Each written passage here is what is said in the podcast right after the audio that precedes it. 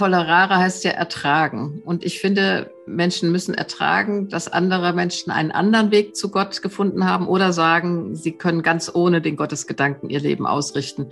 Und das braucht eine Demokratie, dass Menschen sagen, ich akzeptiere diese Vielfalt. Ja, alles andere ist ja Fundamentalismus. Der Fundamentalist sagt, ich habe eine Wahrheit, es gibt nur diese Wahrheit und wer sie nicht teilt, hat kein lebenswertes Leben. Herzlich willkommen zurück bei den Gesprächen von morgen. Ich bin dein Host Jonathan. Ich freue mich, dich heute auf eine besondere Reise mitzunehmen. Mal etwas anderes. Ich spreche heute mit der Theologin Margot Käßmann und wir tauschen uns darüber aus, wie sich die Bedeutung von Glaube und die Rolle der Kirche in unserer Lebzeit sehr stark verändert hat. Wir sprechen darüber, welchen Einfluss Technologie bei dieser Entwicklung hat. Und wir tauschen uns darüber aus, was Hoffnung eigentlich bedeuten kann, warum Hoffnung für unser Menschsein so wichtig ist und vor allen Dingen auch, wie das sich im Leben von Margot Käßmann niederschlägt, warum sie sich dem Weg der Kirche gewidmet hat, warum sie den Job macht, den sie macht und was sie uns allen mitgibt, um selbst Glaube und Hoffnung in einer digitalen Welt finden zu können. Hallo Frau Käßmann, ich freue mich, dass Sie heute mit dabei sind. Ja, hallo, ich grüße Sie. Ich habe vorhin mal nachgeschaut. Ich habe, glaube ich, das erste Mal vor circa 18 Monaten bei Ihnen angeklopft und jetzt hat es geklappt und ähm, ich möchte heute mit Ihnen mal versuchen, einen Narrativ gemeinsam zu entwickeln und zu erarbeiten, wie, man, wie die Kirche es schaffen kann, zukunftsfähig zu sein oder zukunftsfähig zu bleiben. Und was mich als erstes an der Stelle mal interessieren würde, wären Ihre Gedanken dazu, wie sich während Ihrer Lebzeit die Kirche verändert hat? Na, zum einen muss ich sagen, dass in meiner Jugend die Kirche der soziale Ort war. An der Kirche haben wir uns getroffen. Da waren wir beheimatet mit Kindergottesdienst, Jugendgruppe, Jugenddisco-Keller, Posaunenchor.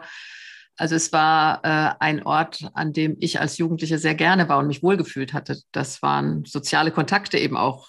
Der christliche Glaube, die Verkündigung, das eine, das andere, aber dieses miteinander. Und ich denke, dass, äh, wenn wir jetzt schon fragen, was heißt das für heute? Ich denke, dass die Kirche das an vielen Orten auch sein könnte. Mhm. Äh, weil wir solche Orte der Begegnung brauchen, wo die Reichen und die Armen, die Alten und die Jungen zusammenkommen. Diese Orte fehlen uns eigentlich in unserer Gesellschaft, finde ich dramatisch. Und würden Sie sagen, dass das dann auch ausschlaggebend dafür war, dass Sie in die Kirche gegangen sind? Also dieser soziale ähm, Ort, wo Sie immer wieder hingegangen sind, wo Sie sich auch wohlgefühlt haben. Also ich kann das selber auch bestätigen. Ich meine, wenn ich bin deutlich jünger, aber wenn ich mir anschaue, wie sich in meinem Leben oder seitdem ich in der Konfirmation ähm, oder seitdem ich meine Konfirmation hatte, die Kirche verändert hat, muss ich schon sagen, in den letzten 14, 15 Jahren ist in meiner Wahrnehmung da hat sich einiges verändert, aber vielleicht können Sie noch mal ganz kurz was dazu sagen, was Sie dann dazu bewegt hat, zu sagen, okay, Sie ähm, machen Karriere in der Kirche.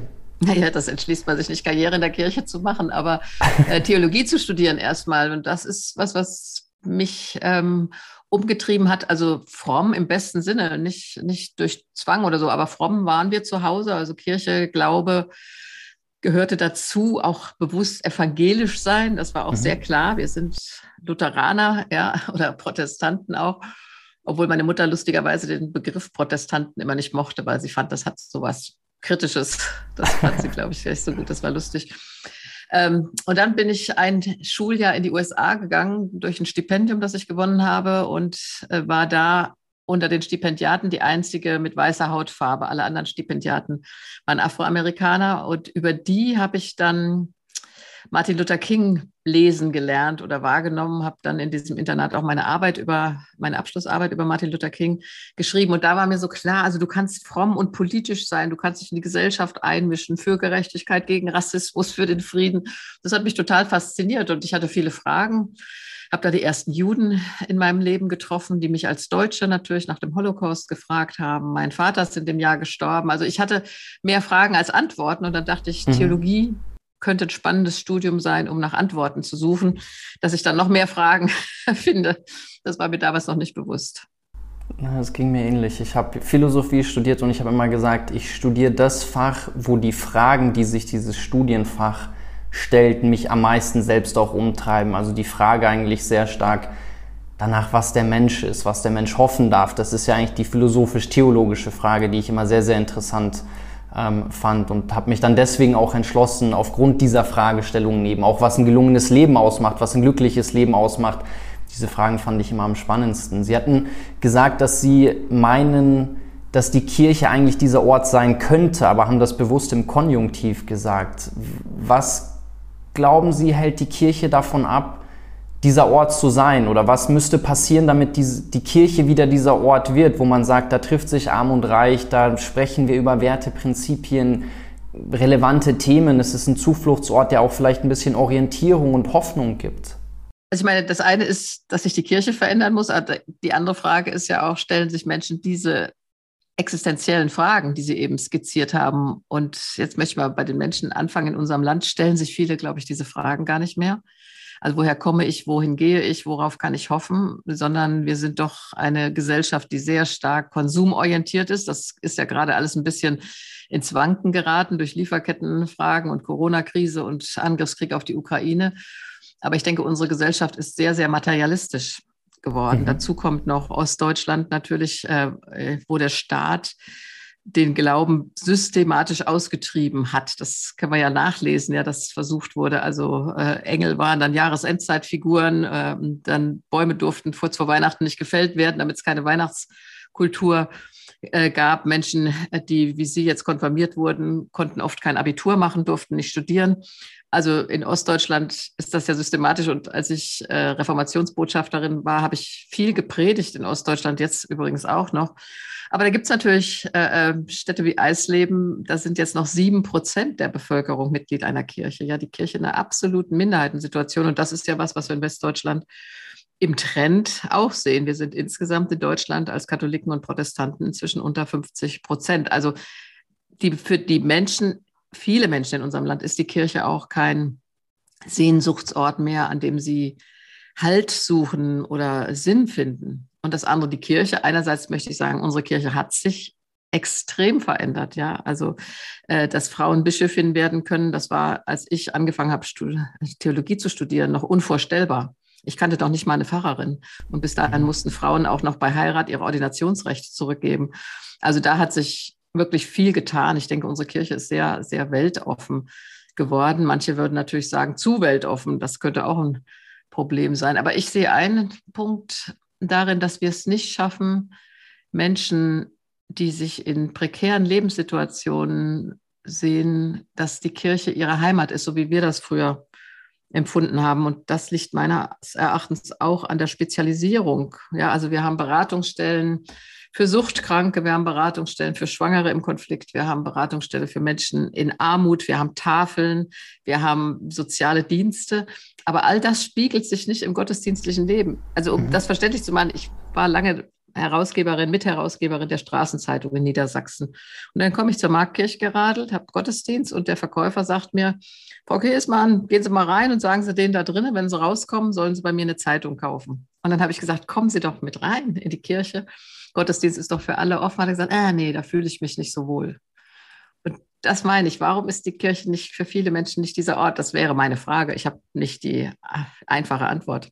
Ich finde das interessant, was Sie sagen, weil ich hatte es Ihnen ja auch, auch geschrieben und gesagt, mein Vater ist ja auch evangelischer Pfarrer. Ich habe drei Brüder und ich habe mit meinem jüngsten Bruder mal mich darüber unterhalten und fand das ganz interessant, weil ich zu ihm gesagt habe, dass ich das Gefühl habe zumindest, dass wir eigentlich die Generation gerade sind, die miterlebt, wie, ich will jetzt nicht sagen, dass die Kirche ausstirbt, da rede ich viel mit meinem Vater drüber, aber ich habe das Gefühl, da passiert gerade in unserer Generation und in der Lebzeit von uns ein extremer Wandel. Also wenn ich mir anschaue, allein in den letzten 10, 15 Jahren, was da passiert ist. Und da fand ich es interessant, was Sie gesagt haben mit Blick auf einfach das sehr materielle Leben und unsere materielle Lebensart. Weil eine Frage oder ein Gedanken, den ich mit Ihnen auch besprechen wollte, war, zu welchem Ausmaß auch Technologie den Glauben verändert, Auswirkungen darauf hat. Da gibt es ja Bücher wie den Homo Deus und andere Werke drüber. Ähm, aber das ist was, wo ich schon sage, das finde ich unheimlich spannend zu sehen, an welchem Punkt wir gerade uns befinden, wo eine Institution, die über 2000 Jahre gewachsen ist, ähm, meiner Ansicht nach, wenn man das aus einem Marketingperspektive sehen würde, es verpasst hat, ein, eine gute Geschichte für sich zu finden und eine Positionierung, wo ich sage, okay, und dafür steht Kirche Und so positioniert sich die Kirche auch. Mir fehlt das. Also ich finde tatsächlich dieses so, okay, ähm, eine Geschichte dahinter, deswegen braucht es uns, wir sind die Kirche und es ist was zeitgemäßes, einladendes, weswegen ich definitiv sagen würde, okay, ich gehe nach wie vor an diesen Ort, weil dieser Ort einen Platz verdient hat.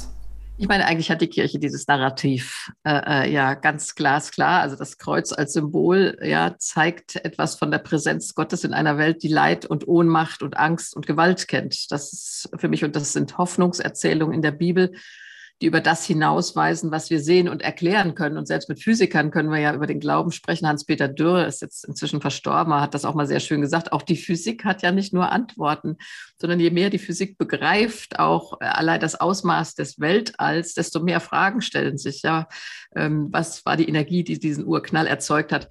Also das finde ich schon wichtig, dass wir Naturwissenschaft und Glaube nicht gegeneinander ausspielen. Sicher mhm. hat die Kirche in Corona auch einen Digitalisierungsschub mitgemacht, aber mein Eindruck ist ganz stark als Seelsorgerin, dass die Menschen, die ja in unserem Land Angst haben, die Leiterfahrungen machen, die existenzielle Ängste haben, in Paarbeziehungen äh, Anspannung empfinden, die den Schulabschluss nicht schaffen, dass für all die die Kirche der Ort sein könnte, die Kraftquelle, äh, bei der sie ja für ihr Leben Orientierung finden. Und mich hat das sehr angerührt in der Corona-Zeit, fand ich unmöglich, dass die Kirchen geschlossen werden mussten, die Baumärkte offen blieben. Und als sie aber endlich wieder offen waren, habe ich ab und zu in der Marktkirche in Hannover, musste man immer so zwei Stunden Schicht machen, damit alles in Ordnung ist, in Corona-Regeln und so weiter.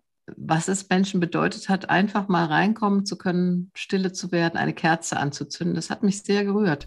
Und ich mhm. denke, das müsste die Kirche eigentlich sein. Dahin kann ich gehen, wenn ich nicht weiter weiß im Leben. Ich glaube, also ich, ich sehe das voll, was Sie sagen mit dem Narrativ, den die Kirche eigentlich bietet, weil ich meine, es ist an sich mehr als beachtlich zu sehen, dass die Narrative aus der Bibel und die Prinzipien, die dort äh, vermittelt werden, so lange eigentlich die ganze Welt geprägt haben. Nur ich habe das Gefühl, die Kirche schafft es nicht mehr, die Menschen richtig abzuholen, weil wenn man sich die Lage, in der wir uns aktuell befinden, anschaut, dann würde ich sagen, ist vor allen Dingen mit dem, was Sie gerade gesagt haben, Seelsorge, Zufluchtsort, Krisen, sich vielleicht auch alleine zu fühlen, der Bedarf nie höher gewesen. Also wir haben uns gerade hier bei uns in der Organisation viel mit dem Thema mentale Gesundheit und, und, und psychische Belastungen auseinandergesetzt.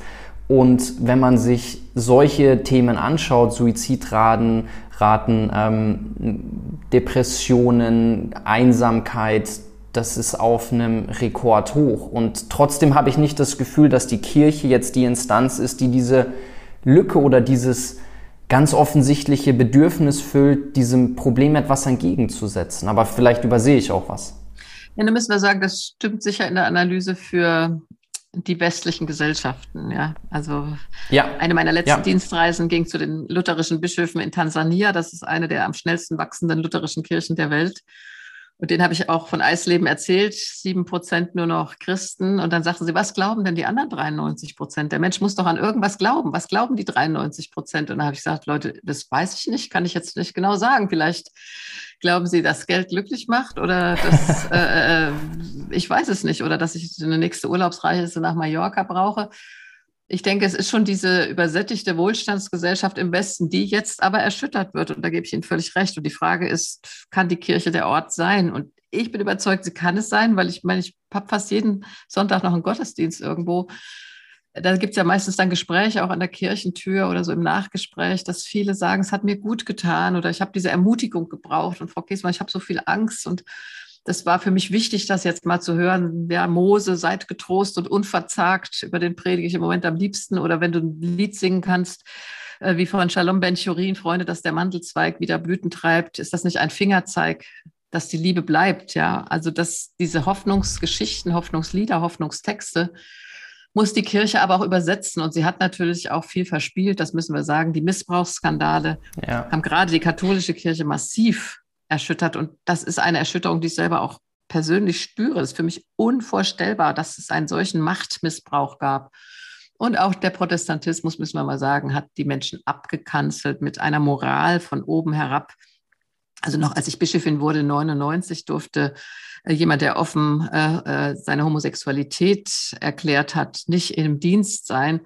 Also da wurden Menschen auch abgeschreckt, sich mit ihren existenziellen Fragen anzuvertrauen und dieses verspielte Vertrauen zurückzuholen das finde ich schwierig. Ich sehe allerdings in den Gemeinden, dass es sehr verschieden ist. Ja. Also ich habe mhm. eine Gemeinde vor Ort, da ist ein junger Pfarrer mit drei kleinen Kindern, da ist so viel los, das ist wirklich bewegend, ja, was die auf die Beine stellen. Ich bekomme jetzt ständig Einladungen zu Friedensgebeten, also dass die Kirchen offen sind, Freitag 17 Uhr meistens oder Mittwoch 17 Uhr in guter Tradition, auch montags in Leipzig, dass diese ganze Angst vor dem Krieg, der so nahe scheint, äh, dass die vor Gott gemeinsam gebracht werden kann.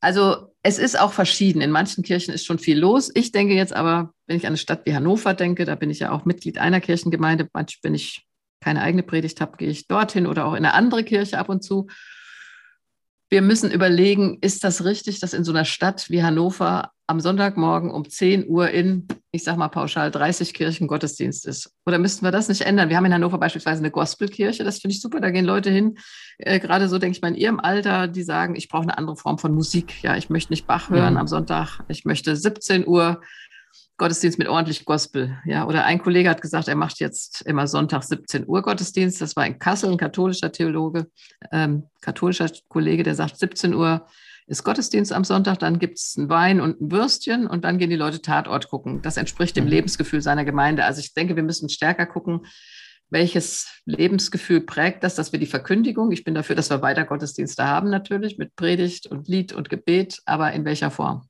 Das ist, das ist die ganz spannende Frage und das war vermutlich auch einfach deutlich zu pauschal von mir ausgedrückt, weil mein Vater hat auch eine Gemeinde sechs Jahre in Südafrika geleitet, ich bin da groß geworden und immer wenn ich in Afrika bin, ich gehe da auch gerne in Kirchen, ich gehe auch hier gerne tatsächlich, ich finde, die Kirche hat es geschafft, Orte zu schaffen, wo man irgendwie runterfahren kann, ein Ort der Ruhe nach wie vor, nur die Form der Gottesdienste in Afrika habe ich das Gefühl, es ist ich bin viel mehr mit dem Herzen dabei, ich fühle mich viel mehr berührt, es ist irgendwie viel lebendiger, wohingegen ich im, ja, im europäischen Raum, und ich meine, ich kann es wirklich nicht ganz so pauschal sagen, und jede Kirche ist anders, aber ich habe da das Gefühl, es ist viel dogmatischer, ich singe immer die gleichen Lieder und ich habe mich, als, als ich Ihnen gerade zugehört habe, an einen Artikel aus dem Handelsblatt erinnert, der hieß, da, oder da ging es um den Verlust der großen Rede. Und für mich persönlich, als ich früher bin ich noch deutlich mehr in die Kirche gegangen, ging es eigentlich immer vor allen Dingen um die Predigt. Und es gibt zum Beispiel in Zürich eine ganz tolle ähm, evangelische Kirche, da fand ich die Predigten immer so toll. Und für mich ist es ganz ausschlaggebend eigentlich, ob ich in die Kirche gehe, wer predigt und was wird gepredigt, weil ich finde, eine Predigt kann wunderschön sein. Und also ich finde, für mich war das immer das Highlight. Und ich hatte aber auch ein bisschen das Gefühl, und ich weiß nicht, wie Ihre Einschätzung dazu ist, dass auch in der Kirche ein Verlust der großen Rede stattgefunden hat. Und dieses Charismatische, dass man auch nochmal was mitgegeben bekommt an einem Sonntag im Gottesdienst, das ist mir so ein bisschen verloren gegangen. Also da kann ich, das ist eine, eine, eine subjektive Einschätzung, aber ich gehe nicht mehr oder ich bin schon lange nicht mehr mit einem Gefühl von, Beseeltheit, ich habe was mitgenommen aus dem Gottesdienst gegangen, aber vielleicht gehe ich auch einfach in die falschen Gottesdienste. Ich muss sagen, das finde ich als Predigerin auch eine hohe Verantwortung. Also ich überlege mir das sehr gut, was ich sagen will und versuche auch, äh, das nicht alles nur abzulesen, äh, sondern die Gemeinde anzugucken, mitzunehmen, in Dialog zu kommen, weil als Predigerin versuche ich ja den Text der Bibel mit meiner Wahrnehmung und dem Kontext der Gemeinde in einen Trialog, so sehe ich das immer, zu bringen, dass, das, dass die lebendig mitgehen kann, die Gemeinde. Und dann bin ich natürlich als Predigerin auch glücklich, wenn mir an der Tür gesagt wird, wie gesagt, Frau Vorkesmann, das tat gut. Ja, manchmal applaudieren die Leute auch nach einer Predigt, dann sagen sie, da durften wir das jetzt oder durften. Sag ich, ja doch, also es ist ein freier Raum, ja, es ist ja euer mhm. Raum und nehmt euch den und äh, äh, ja, es ist äh, nicht etwas, was ich vorführe. Das muss ich sagen. Es gibt ja auch so charismatische Gottesdienste in den Ländern des globalen Südens, wo ich sagen muss, ich weiß mal, war mein Korea in so einem Gottesdienst, der sollte dann hochmodern sein, aber da hatte ich das Gefühl, ich sitze im Theater und da passiert irgendwas auf der Bühne. Also das wäre für mich auch nicht der Stil, den ich will, dass da mhm. irgendwie tolle Rock, Entschuldigung, tolle Rockmusik ist. Äh, aber ich höre dem nur zu und bin gar nicht beteiligt. Ich finde, wie Sie, das muss ich sagen, ist auch evangelisch, die Predigt ist für mich schon entscheidend. Also mein mhm. Partner ist katholisch, der sagt das aber für sich auch, dass das für ihn ganz bewegend ist. Also der hat zum Beispiel nach zwei Jahren Bundeswehr nachträglich verweigert, weil ihn in Kassel der Studentenpfarrer derartig beeindruckt hat und bewegt hat. Und das hat sein ganzes Leben verändert. Ja. Und insofern denke ich, die Predigt ist wirklich ganz zentral. Wir machen ja viel auch in der Ausbildung. Ja. Ich habe auch viele Examenspredigten gelesen. Manchmal habe ich den Eindruck, ähm, ich finde immer blöd, Kollegenscheld ist immer blöd, das will ich gar nicht sagen. Aber manchmal wünsche ich mir mehr innere Freiheit, einfach auch frei mal vom Blatt wegzukommen und zu sagen, was will ich, was will ich der Gemeinde heute Morgen am so und so vielten August sagen. Ja, ja, das finde ich einen schönen Gedanken. Sie hatten auch von der Übersetzungsarbeit gesprochen, die natürlich ein Pfarrer, eine Pfarrerin, aber die Kirche natürlich auch mitverantwortet, weil ich muss sagen, ich lese die Bibel nach wie vor total gerne. Ich finde, die Bibel ist eines der genialsten und vermutlich auch gleichzeitig missverstandensten Bücher überhaupt. Aber ich liebe es, in die Geschichten der Bibel einzutauchen und mir dann Gedanken darüber zu machen, was ist die dahinterliegende Botschaft und vor allen Dingen die Symbolik. Und wenn ich bei einer Predigt spüre, da wird die Botschaft greifbar übersetzt und ich habe nicht das Gefühl, ich werde hier so ein bisschen als der Dumme erklärt, dem halt eine nette Geschichte erzählt wird, sondern ich werde wirklich als mündiger Bürger wahrgenommen, der in diese Aufklärungs- und Übersetzungsarbeit mit einbezogen wird, dann beginnt eine Predigt für mich lebendig zu werden. Ich meine, das ist ja das, was Martin Luther auch wollte. Ja, er hat ja in, äh, an den christlichen Adel deutscher Nation 1520 schon gefordert, dass es Schulen für alle gibt, für Jungen und Mädchen. Äh, äh, jeden sozialen Standes. Äh, und äh, damit wollte er, dass die Menschen selbst nachlesen können. Er hat die Bibel ja auch als erster in die Sprache des Volkes übersetzt. Es gab vorher Übersetzungen, aber das war so ein bisschen wie Google, japanisch eingeben und was kommt raus. äh, und dann hat er gesagt, dass man muss so übersetzen. Das fasziniert mich daran auch äh, an seiner Übersetzungsarbeit dass das Volk es versteht und hat dann ja richtig Wörter gesucht. Ja, erfinden Sie mal ein Wort wie Lückenbüßer. Denke ich immer, was für eine Kreativität. Oder mhm. hat äh, ein Metzger gerufen, der hat vor ihm dann ein Schwein ausgenommen, damit er die Organe aus dem Hebräischen richtig übersetzen konnte. Da haben sie überlegt, was ist ein, was können dieses Tier, was könnte dieses Tier sein? wenn sie gar nicht weiter wussten, haben sie Büffel gesagt oder Clipdachs, was, was immer das äh, äh sein mag damit du selber lesen und denken kannst. Und das finde ich auch, ähm, das ist wichtig, dass die Menschen nicht sagen, der Pfarrer wird mir schon sagen, was richtig ist, mhm. sondern ich kann mitdenken. Und so muss eine Predigt eigentlich auch sein, dass ich die Menschen versuche mitzunehmen. Gelingt mir auch nicht immer, aber ich bemühe mich darum, äh, äh, dass, dass es so ein Faden ist, so ein Anstoß, nimm den Satz mit. Oder ich nehme jetzt nochmal diese Predigt, weil ich die gerade hatte, zu Mose. Das ist doch großartig. Der hat nur 40 Jahre das Volk durch die Wüste geführt. Vorher war er auch ein Mörder, hat einen Mann umgebracht. Ja, dann führte das Volk in die Freiheit, darf aber das gelobte Land nicht mehr sehen. Und statt er sich beschwert, darf er nochmal auf den Hügel, darf das gelobte Land sehen. Und dann sagt er, okay, Josua übernimmt, ich sterbe jetzt, seid getrost und unverzagt. Und das finde ich toll, auch für mich zu sagen, ich übergebe euch das jetzt, der jüngeren Generation. Ich habe versucht, alles, damit wir hier in Gerechtigkeit und Frieden leben können, mich zu engagieren. Und jetzt werdet ihr das schon machen. Seid getrost und unverzagt. Jetzt geht ihr die Etappe. Aber das sind Bilder, ja, der Weg durch ja. die Wüste, die Hoffnungsländer. Ich möchte auch in einem Land leben, in dem es Glaubensfreiheit gibt, Freiheit für alle, Frieden nach Nahrung.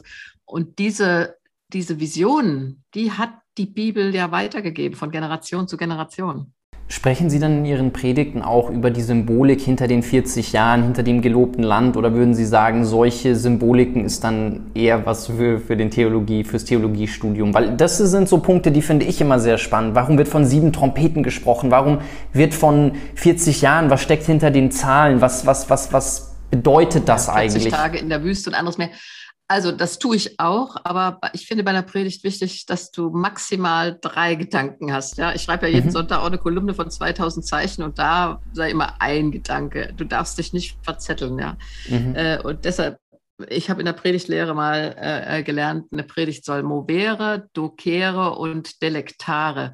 Also sie soll dich bewegen, sie soll dich auch was lehren und sie soll dich erfreuen. Das fand ich immer ganz gut zu sagen. Ja, das soll das bisschen, bisschen Lehre soll ruhig dabei sein, dass ich das verstehe mit den 40 Jahren und dass die Symbolik der Zahlen in der Bibel, aber auch Delektare erfreuen und bewegen auch noch. Wenn das gelingt, ist es eigentlich rund. Und wenn du so mhm. einen Gedanken mitnehmen kannst, wo du sagst, ja, das ist interessant, darüber habe ich so noch nicht nachgedacht.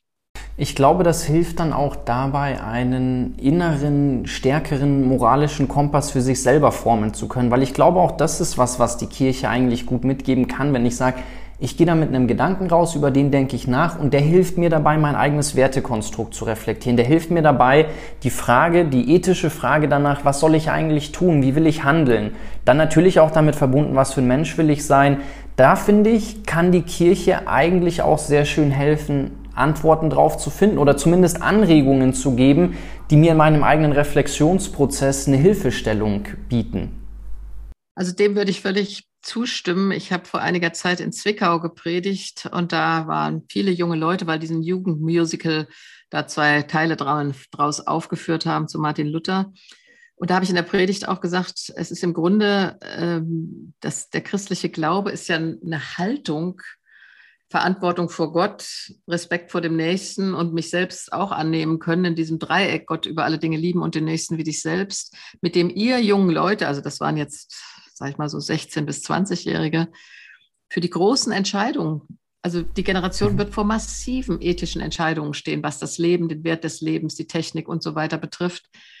Mit dieser Haltung könnt ihr für euch diese Orientierung, diese Entscheidung finden und Verantwortung in der Welt übernehmen.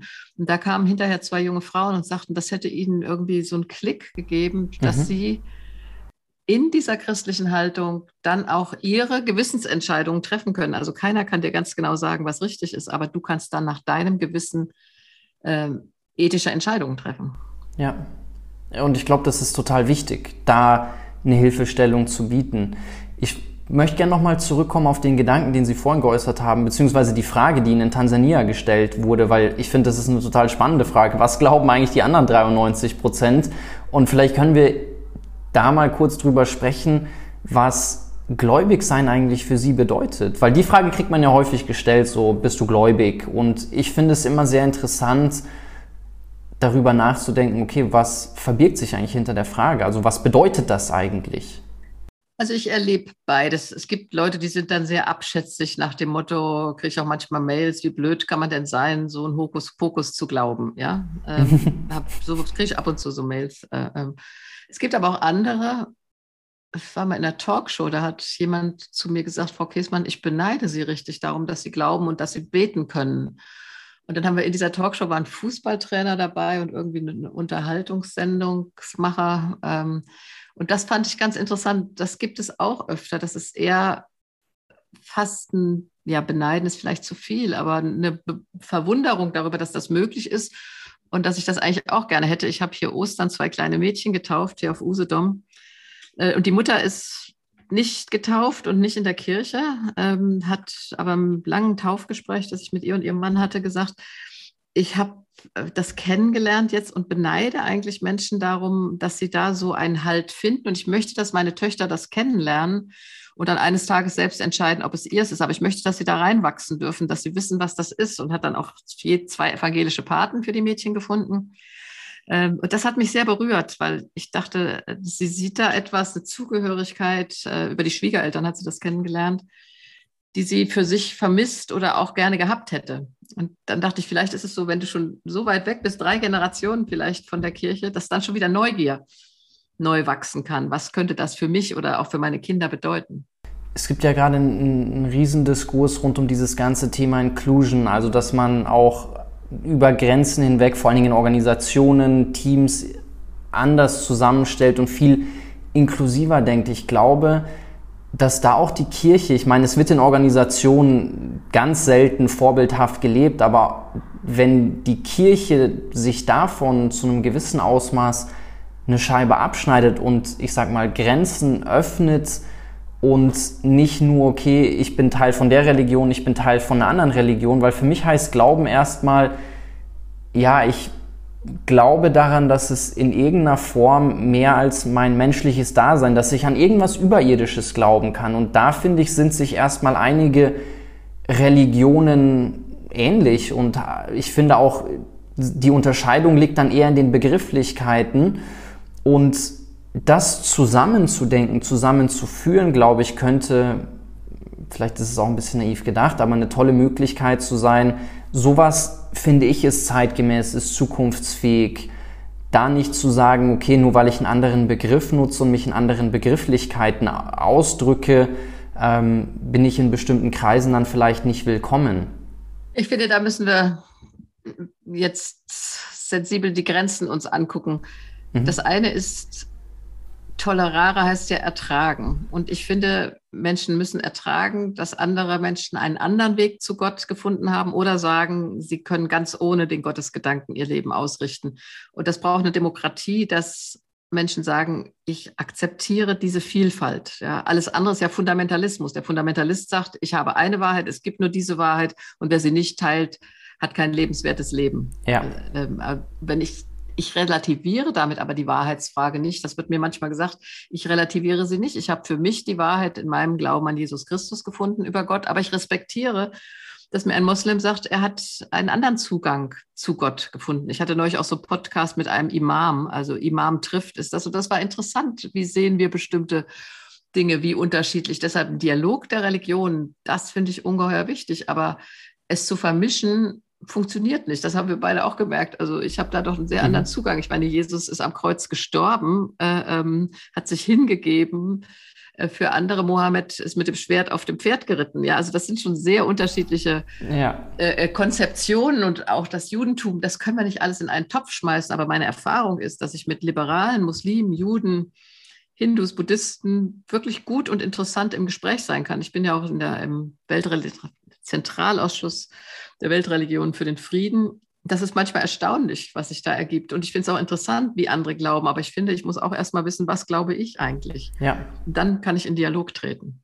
Ja, nee, also das mit dem Dialog, das würde ich komplett unterschreiben. Das finde ich auch immer sehr spannend, wenn das gefördert wird und wenn ich da merke, okay, da ist eine Offenheit da und da werden unterschiedliche Perspektiven auf dieses Thema Glaube, was glaube ich, ähm, kritisch, aber offen diskutiert. Also da aus, aus solchen Diskussionen ziehe ich auch immer einen sehr, sehr großen Gewinn. Ich würde nochmal auf die, auf die persönliche Frage ähm, zurückkommen wollen, was gläubig sein für Sie bedeutet und vor allen Dingen auch, wie sich der Glaube in Ihrem Alltag ausdrückt.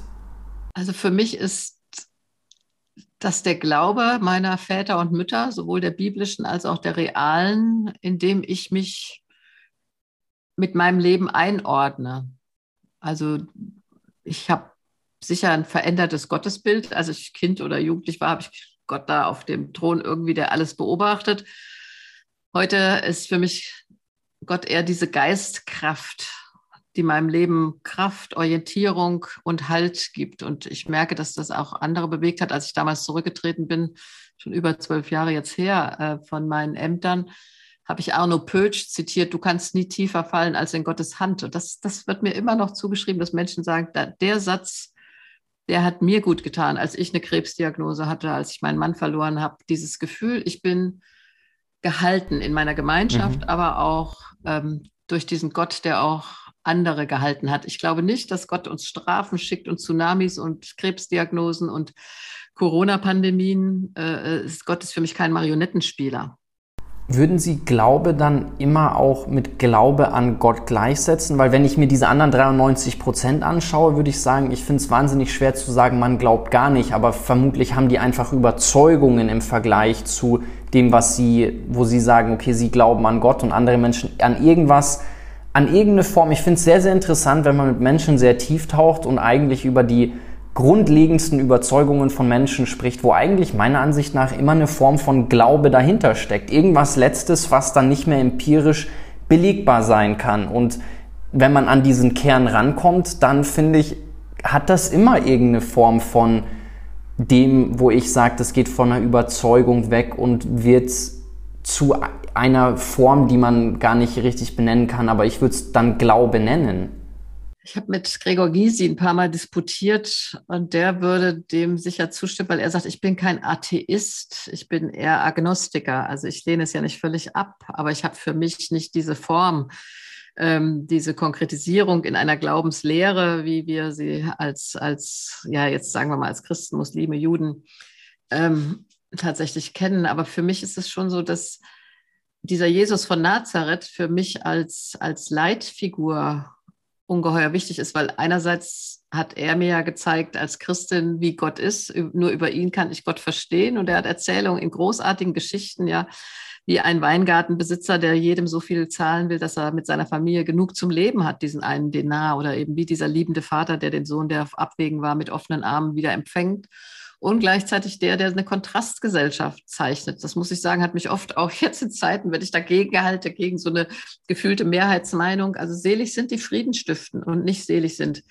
äh, äh, die kampfeslustig sind und selig sind die Barmherzigen und nicht selig sind die Durchsetzungsfähigen ähm, der uns ungeheure Provokationen hinterlassen hat. Ja, liebet eure Feinde, hat Martin Luther King mal gesagt, das ist das Schwerste, was man überhaupt hinterlassen kann.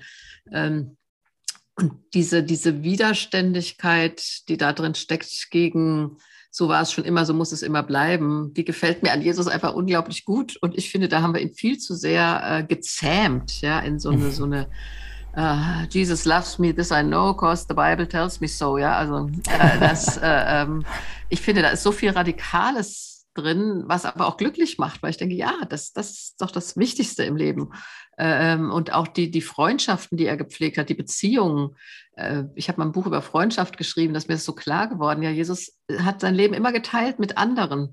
Dazu äh, Martha, Maria und Lazarus ins Haus gegangen, über Gott und die Welt gesprochen, mit anderen umhergezogen, an einem Tisch zusammensitzen, über Gott und die Welt sprechen und Brot und Wein teilen. Also das ist für mich schon der Referenzboden für meinen Glauben.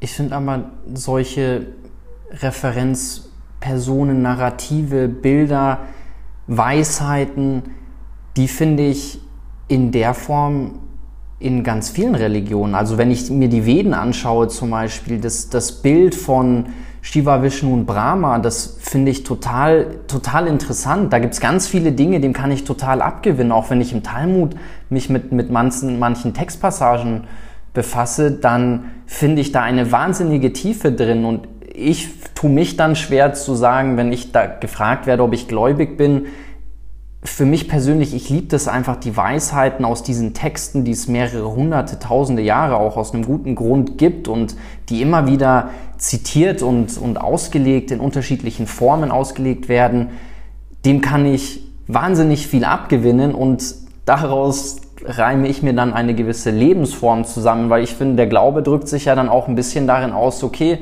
wodurch kriege ich meine Zuversicht, meine Hoffnung und wie gestalte ich dann auch mein Leben? Also ich finde, ein Leben völlig glaubensfrei wäre interessant, darüber zu sprechen, ob es das überhaupt geben kann. Aber wissen Sie, jetzt sind wir wahrscheinlich an dem Punkt, mit dem wir angefangen haben. Was macht es der Kirche heute so schwer? Ähm, wir haben eine unglaubliche Vielfalt an Zugängen, die für uns zugänglich sind, ja, zu Religion. Und dann kann ich mir dann natürlich aus den unterschiedlichen Religionen was zusammensetzen und habe so eine Art meine persönliche, meinem Lebensgefühl entsprechende Patchwork-Religion, sage mhm. ich jetzt mal. Ich mhm. weiß, ich will sie ja. nicht äh, ärgern damit, aber so, das ist so ein bisschen. Und natürlich eine Kirche, die hat bestimmte Grundregeln, die hat bestimmte Formate, die hat bestimmte Liturgien, die hat eine bestimmte Lehre, äh, die hat bestimmte Formate wie Pfarrer und Gemeinde und anderem mehr. Und das, denke ich, fällt heute vielen schwer zu sagen, okay, da gehöre ich dazu. Das sehen wir ja insgesamt nicht nur bei der Kirche. Also die Leute wollen auch nicht mehr Mitglied einer Partei sein, die wollen mal hier wählen, mal da wählen. Ähm, die wollen nicht mehr unbedingt in der Gewerkschaft sein oder in, sich binden. Äh, wir wissen das auch aus Ehrenamtsstudien. Früher war es so, die Leute waren dann 30 Jahre beim Deutschen Roten Kreuz ehrenamtlich und heute sagen sie, wenn ihr ein Projekt habt, für anderthalb Jahre mache ich mit, aber dann will ich auch nicht mehr mitmachen. Also das Lebensgefühl hat sich so stark geändert, dass solche intensiven Bindungen ähm, schwierig werden. Und natürlich, muss ich für die Kirche jetzt auch wieder sagen, tendiert dann eine Institution immer dazu zu verkrusten. Ja. Äh, und dann gibt es Regeln, wo man denkt, Leute, Leute, das muss jetzt auch nicht so starr alles sein, sondern da könnte auch ein bisschen, äh, bisschen flexibler sein in vielem. Äh, und ich finde daz dazwischen, also einerseits der Anspruch an die Leute, ein bisschen Bindung tut auch gut. Und auf der anderen Seite der Institution zu sagen, also zu starr dürfte die ganzen Sachen jetzt auch nicht organisieren.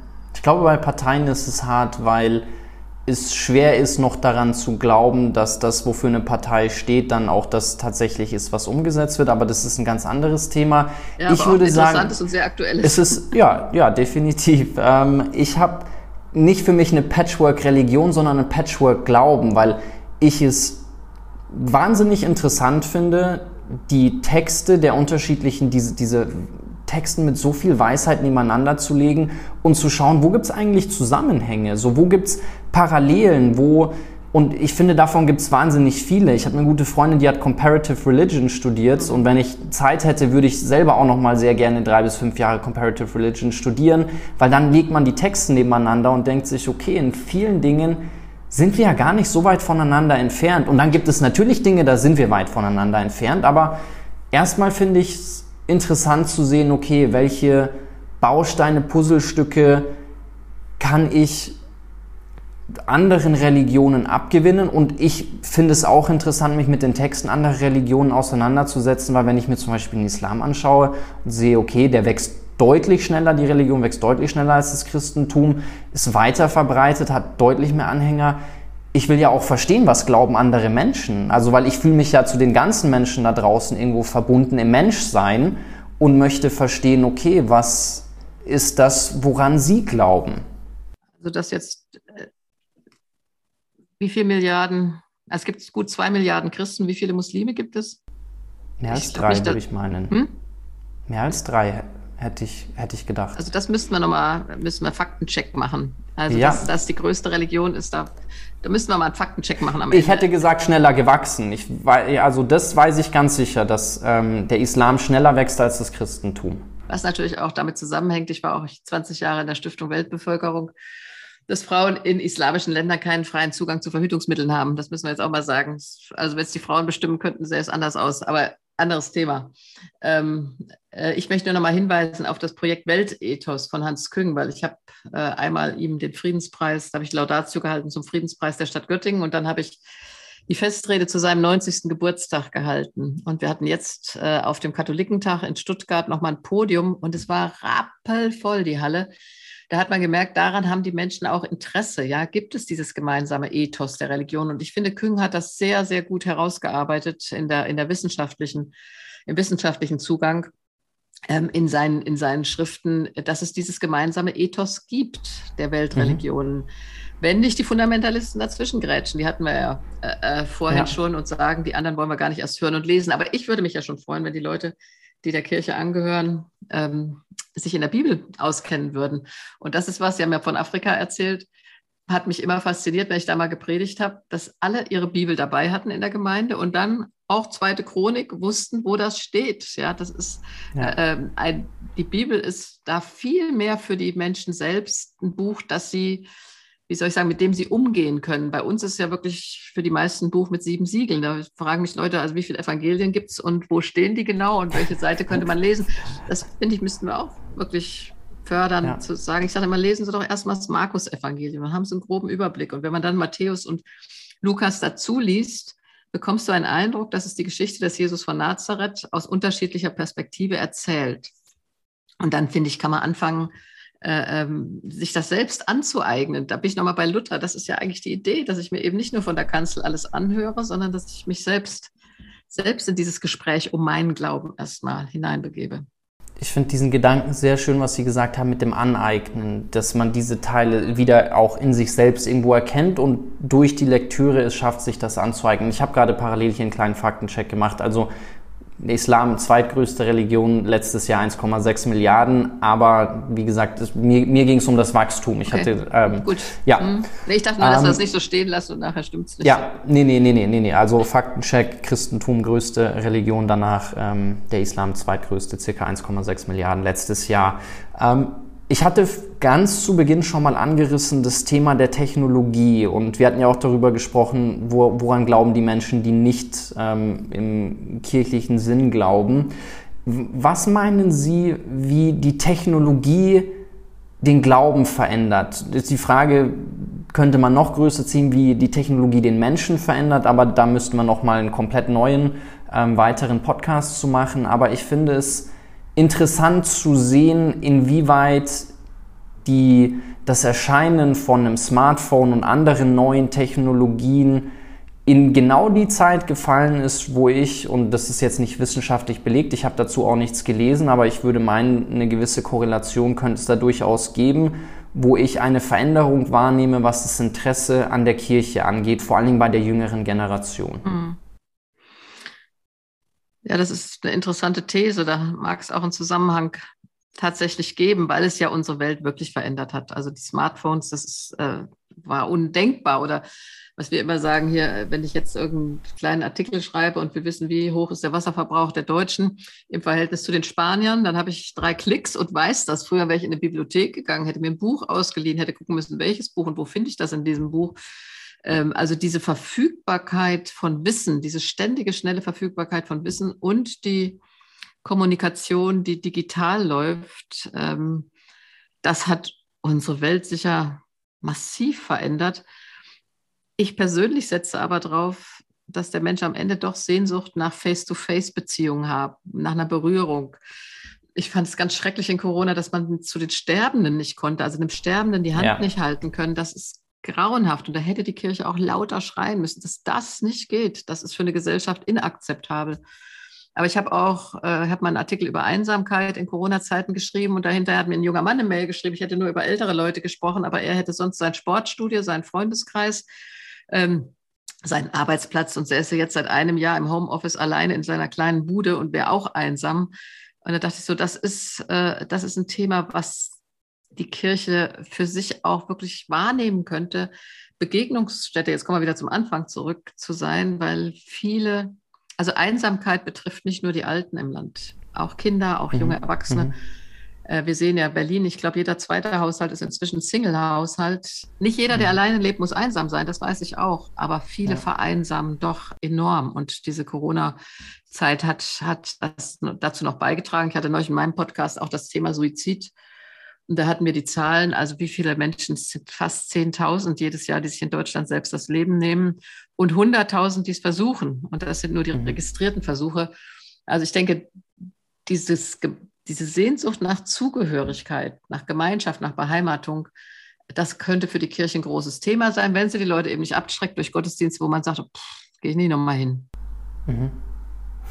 Ich setze mich im Zuge meiner Promotion viel mit dem Thema so Singularitätstheorie auseinander, regenerative Medizin, was gibt es für Möglichkeiten oder vor allen Dingen, woran wird gerade gearbeitet, das Leben zu verlängern. Da gibt es ja steile Thesen bis hin zu, okay, man lädt den Geist oder das Gehirn dann in eine Cloud rein, ähm, um ja, eine gewisse Unsterblichkeit. All solche Debatten, wo ich in vielen, in den meisten Fällen sagen würde, okay, vor allen Dingen mit Blick auf stelle ich mir die Frage, was für einem, was für einem Glaubenssystem und vor allen Dingen was für einem Menschenbild dahinter ähm, solche Technologie, so eine, solche Arbeit verfolgt wird und was daran das Erstrebenswerte ist. Das ist eigentlich für mich eine der spannendsten Fragen der heutigen Zeit. Setzen Sie sich mit sowas auseinander oder haben Sie Gedanken zu sowas oder sagen Sie so, pff, also Kirche, Gott, Glaube und Gott spielen wollen, das passt für Sie gar nicht zusammen? Also, aber ich finde es interessant, das wahrzunehmen, aber so ein bisschen habe ich auch den Eindruck, es ist was sehr Elitäres. Ja, da denken Menschen, sie könnten jetzt meine Hirnströme in irgendeine Cloud laden und dann in einen anderen Körper, äh, der das dann alles nicht mehr lernen muss, was ich in 64 Jahren gelernt habe, übertragen. Und das wäre dann mein ewiges Leben. Also dann sage ich, Dankeschön, dann möchte ich doch lieber in Ruhe sterben und in Frieden. Ja, da wäre ja auch die Frage, wer bestimmt das denn? Welch, wessen welch, wessen Hirnströme so wertvoll sind, dass sie in einen anderen implantiert werden und wer bestimmt das, ob er das will. Äh, ähm, und das ist ja schon so, dass ich äh, denke, das ist eher so eine Silicon Valley-Idee, äh, die nicht gerade den Kongo vor Augen hat mit der Lebenssituation der Menschen, der Menschen dort. Oder ich war auf einer meiner letzten Reisen vor Corona in Ruanda und Uganda. Da haben die Menschen wahrhaftig andere Probleme. Die müssen sehen, dass sie überhaupt überleben. Ähm, und das macht mich manchmal dann ein bisschen oder bringt mich in eine Abwehrhaltung, weil ich denke, wir haben so viel zu tun, damit Menschen hier Nahrung, Obdach, Frieden, äh, äh Gesundheitsversorgung haben auf dieser Welt. Also ich fände besser, wenn die Leute die Energie da reinsetzen würden. Mit künstlicher Intelligenz ähm, ja, muss man sich wahrscheinlich auseinandersetzen, aber äh, mir geht es immer eher darum, was, wie können wir das Leben der Mehrheit der Menschen in dieser Welt ähm, verbessern, damit wenigstens diese 800 Millionen Hungernden versorgt werden. Könntet darin bitte eure künstliche oder normale Intelligenz setzen? Es klammert vor allen Dingen auch einen Aspekt aus, Was ich immer wieder verwunderlich finde, die Frage, gut, aber das ist vermutlich auch, liegt das einfach daran, dass man es nicht ähm, erklären kann, aber die Frage danach, was passiert nach dem Leben und zu sagen, okay, ich will das, was ich hier habe, bewahren, schließt ja aus, dass es irgendwas anderes noch geben könnte, weil ich an dem, was ich hier habe, vehement mit aller Macht versuche festzuhalten. Also es ist ja eigentlich, der Tod wird zum Gegner und das ist, finde ich, keine schöne Botschaft. Ja, und das ist natürlich so, am Ende sterben alle Menschen und du siehst, wie unterschiedlich sie sterben. Also ich habe Menschen begleitet im Sterben, die ganz in Frieden gegangen sind. Also meine Mutter war so, die sagte, ich weiß, wohin ich gehe und hat in Frieden, allerdings auch mit 91 Jahren, ähm, Abschied von uns allen und äh, vom Leben genommen. Und das war auch, ich habe sie die Trauerfeier selber gestaltet. Das war eine fröhliche Trauerfeier, muss man sagen, im besten Sinne. Und das denke ich so bei Nelson Mandela hat man das so schön gesehen bei der Trauerfeier. Äh, die haben sein Leben gefeiert. Klar haben sie auch ein bisschen seinen Tod betrauert, aber die haben gefeiert, die Südafrikaner. Und dann gab es so einen schwarzen Block, das waren die ausländischen Staatsgäste, die nicht wussten, wie sie damit umgehen sollen, dass da getrötet und getanzt wurde also die, die haben das Leben dieses Mannes gefeiert. Und so konnten wir im kleineren Kreis auch das Leben unserer Mutter feiern, die viel erlebt hat, Höhen und Tiefen wahrhaftig, aber in Frieden abgeben konnte. Und dieser Mose, von dem ich erzählt hatte, macht das auch. Er gibt das Leben in Frieden wieder ab. Und für mich ist das Leben ein Stück geschenkte Zeit. Keiner weiß, wie lang sie ist. Für die mhm. einen ist sie leider kürzer, für die anderen ist sie länger. Und dann äh, gebe ich das zurück in Gottes Hand und Gottes Zukunft finde ich immer schön. Offenbarung 21, Vers 4, Gott wird abwischen alle Tränen und Not, Leid, Geschrei, sogar der Tod werden ein Ende haben. Und ich finde, ähm, das ist doch eine schöne Vision. Wie es sein wird, wissen wir nicht, aber kein Leid, keine Tränen, kein Geschrei mehr. Und ich denke, ich bin jetzt so alt, dass ich auch sagen könnte, wenn ich noch ein paar Jahre habe, ist nett, aber ich könnte auch in Frieden abgeben. Ich finde es schön zu sehen, was Beerdigungen über Menschen und vor allen Dingen Gesellschaften aussagen und wie unterschiedlich ähm, Beerdigungen auch ablaufen können, ob ein Leben zelebriert wird oder ob wahnsinnig getrauert wird.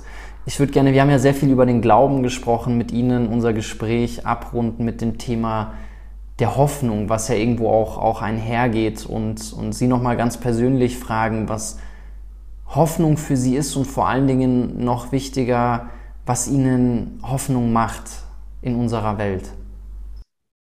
Also mir macht Hoffnung von den Bildern her, diese biblischen Visionen, Gerechtigkeit und Frieden werden sich küssen oder der Prophet Micha, äh, sie werden nicht mehr lernen, Krieg zu führen. Ja, ähm, es gibt dieses Land, wo Milch und Honig fließen und darin wird jede Generation, hoffe ich, wieder Kraft setzen. Und Hoffnung machen mir dann die jungen Leute, wie sie auch. Also meine Töchter sind zwischen 30 und 40, ich habe sieben Enkelkinder zwischen ähm, zwei und neun. Und wenn ich die sehe, die sind hellwach, äh, die, die denken nach, die nutzen auch, ich meine, meine Enkelkinder denke ich manchmal diese, diese, was, was es da gibt an Sendung mit der Maus oder Checker Tobi, was die schon wissen in ihrem Alter, das ist unglaublich. Äh, äh, und die wollen was, ja, die wollen die Welt verbessern. Und ich will auch immer noch die Welt verbessern. Und das, das ist es doch eigentlich, dass da Menschen sind, äh, die die Welt zum Besseren verändern wollen und die nicht sagen, wir müssen jetzt unsere ganze Energie in Rüstung oder noch bessere Minen oder äh, Atomwaffen setzen, sondern nein, ich will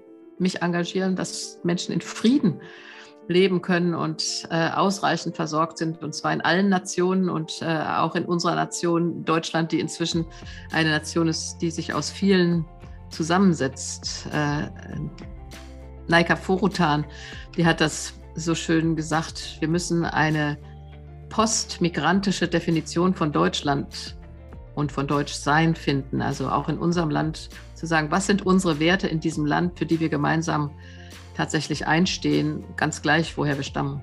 Das haben Sie sehr schön gesagt, vor allen Dingen in diesem Aspekt mit, dass Ihnen Hoffnung macht, solange es Menschen da draußen gibt, die wirklich einen Antrieb haben, die Mensch, nicht die Menschen, sondern die, die Welt zu einem besseren Ort zu machen und vor allen Dingen möglichst vielen Menschen einen, einen Raum, einen Rahmen zu, zu schenken, zu ermöglichen, wo man in Frieden und vor allen Dingen mit einer hohen und möglichst langen Lebensqualität ein erfülltes, glückliches Leben führen kann. Ja. Frau Kissmann, es hat mir sehr viel Spaß gemacht, mit Ihnen zu sprechen. Ähm, ich hoffe, wir können das irgendwann nochmal fortsetzen. Ich meine, wir sehen uns im Oktober, da freue ich mich drauf. Ähm, aber vielleicht machen wir vielleicht im nächsten Jahr nochmal noch mal eine Fortsetzung. Also mir hat es viel Freude gemacht. Ich sage Ihnen vielen Gut. Dank. Schön, gerne. Tschüss, schönen Tag noch.